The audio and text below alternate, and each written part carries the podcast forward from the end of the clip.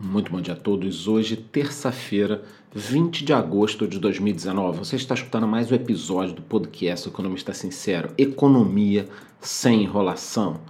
Bom, e nos Estados Unidos o clima foi de festa nos mercados durante o dia de ontem, com a notícia de que a China estaria entrando com fortes estímulos econômicos e de que a Alemanha também estaria conseguindo desacelerar de forma mais lenta o seu crescimento econômico com a injeção de até 50 bilhões de euros em gastos adicionais do governo.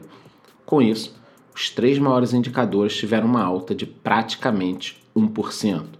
Os americanos ainda estudam cortes de impostos sobre os salários como forma de segurar a desaceleração econômica.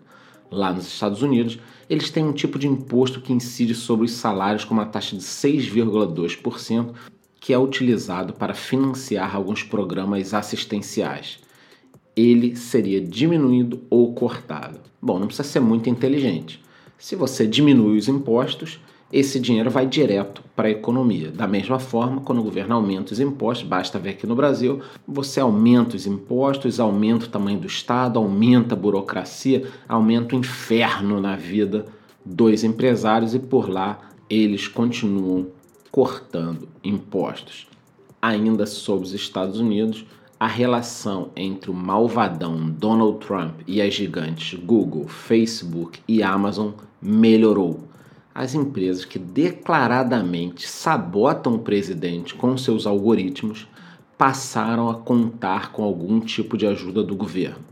Dessa vez, todos estão do mesmo lado contra a França, que promete exigir uma taxa de 3% sobre empresas de tecnologia que possuem receitas globais de 750 milhões de euros e vendas na França de 25 milhões de euros. Ou seja, a França criou uma tarifa de 3% e botou exatamente um alvo nas costas dessas três empresas. Quer dizer, ela, ela cria um modelo que atinge exatamente essas três empresas. E aí o governo americano agora está investigando isso e vendo se essa medida pode ser retaliada com taxas por parte dos Estados Unidos, com tarifas e restrições. Quer dizer, vocês estão vendo, né? A França vai taxar empresas americanas. Aí, quando o Trump avisar que está fazendo algum tipo de retaliação, você vai ver na mídia aí de novo é, o noticiário: olha, o Trump agora, além de brigar com a China, está brigando com a França. Meu Deus, que loucura! Aí aquele seu amigo metido a intelectual, aquele que diz que Cuba já curou o câncer, ou que fica arrepiado quando vê um canudinho plástico, esse cara vai falar mais uma vez que não vê a hora do Trump sair do governo.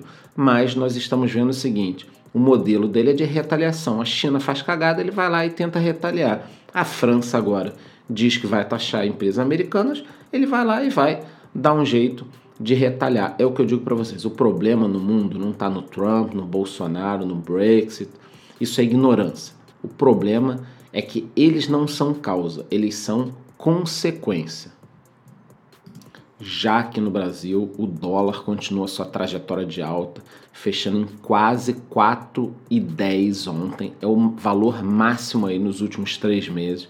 O Banco Central já avisou que vai ofertar contratos de swap hoje para tentar amenizar essa situação.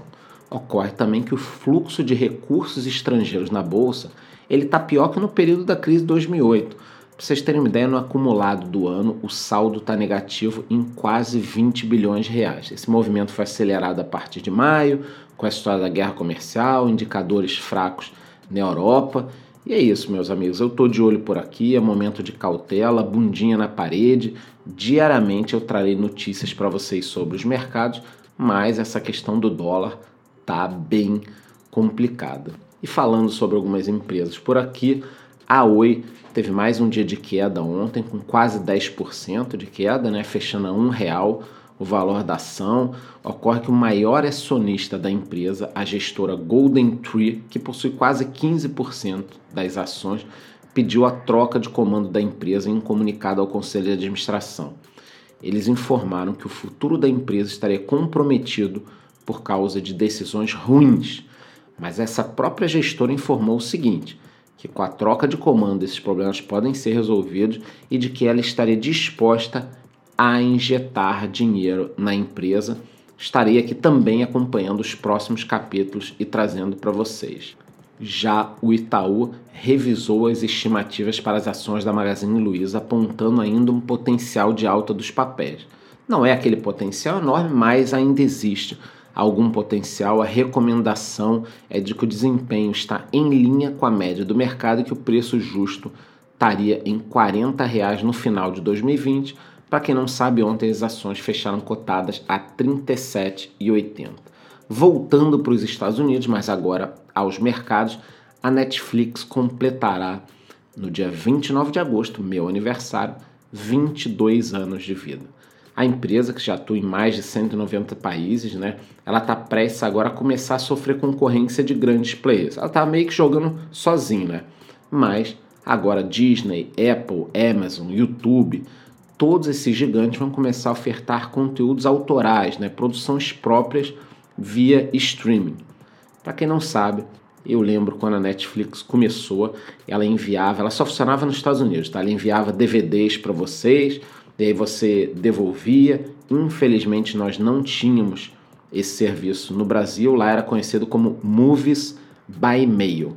Para ser mais exato, os clientes pagavam 20 dólares por mês e recebiam quatro filmes em casa. Esse filme vinha com envelope para você devolver. À época, os concorrentes riam, o serviço deles foi melhorando. Curiosamente, no início dos anos 2000, a Blockbuster, que tinha quase 10 mil lojas, não quis comprar a Netflix por 50 milhões de dólares. Lembrando que atualmente a empresa vale mais de 100 bilhões. Mais de uma década depois, a Blockbuster faliu. Por aqui no Brasil, as lojas americanas adquiriram os pontos, né, as 127 lojas da Blockbuster por quase 200 milhões de reais, foi em 2007, e eu conto essa história para quê? Para que a gente sempre lembre que as empresas vão sendo superadas, vão se modificando. Então, da mesma forma que a Netflix ajudou a fechar a tampa do caixão da Blockbuster e que a Blockbuster não soube analisar a concorrência, o mesmo pode acontecer com a Netflix. Então, acho que é uma excelente empresa, pode continuar crescendo, mas novos concorrentes estão aí e isso pode mudar um pouquinho o jogo do mercado. Por último, falando ainda de tecnologia, mas agora levando para o lado das criptomoedas, os manifestantes em Hong Kong adotaram uma nova tática sem violência, mas com efeitos práticos. Eles estão sacando dinheiro em grandes quantidades dos caixas eletrônicos e de bancos e trocando por dólares americanos e comprando bitcoins. Na última semana, esses manifestantes em Hong Kong anunciaram esses planos de retirar o dinheiro do sistema bancário em protesto contra a China, né? E nesse movimento aí o Bitcoin pode ter um papel central porque eles vão transformando o dinheiro em Bitcoin. A situação lá está tensa, quase 2 milhões de pessoas já tomaram as ruas é, isso é um processo contra a China, contra algumas questões de extradição, censura. Eu também, aos poucos, vou trazer mais informações que eu vejo que o pessoal não está sabendo muito o que está acontecendo, mas é minha função aqui, quase que minha obrigação, trazer essa informação nos próximos dias. Eu trago para vocês, eu desejo para todo mundo aí um ótimo resto de semana, muitos bons negócios. Quem quiser me acompanhar pode me seguir no Instagram ou em nossos grupos especializados e gratuitos lá no Telegram. Muito bom dia.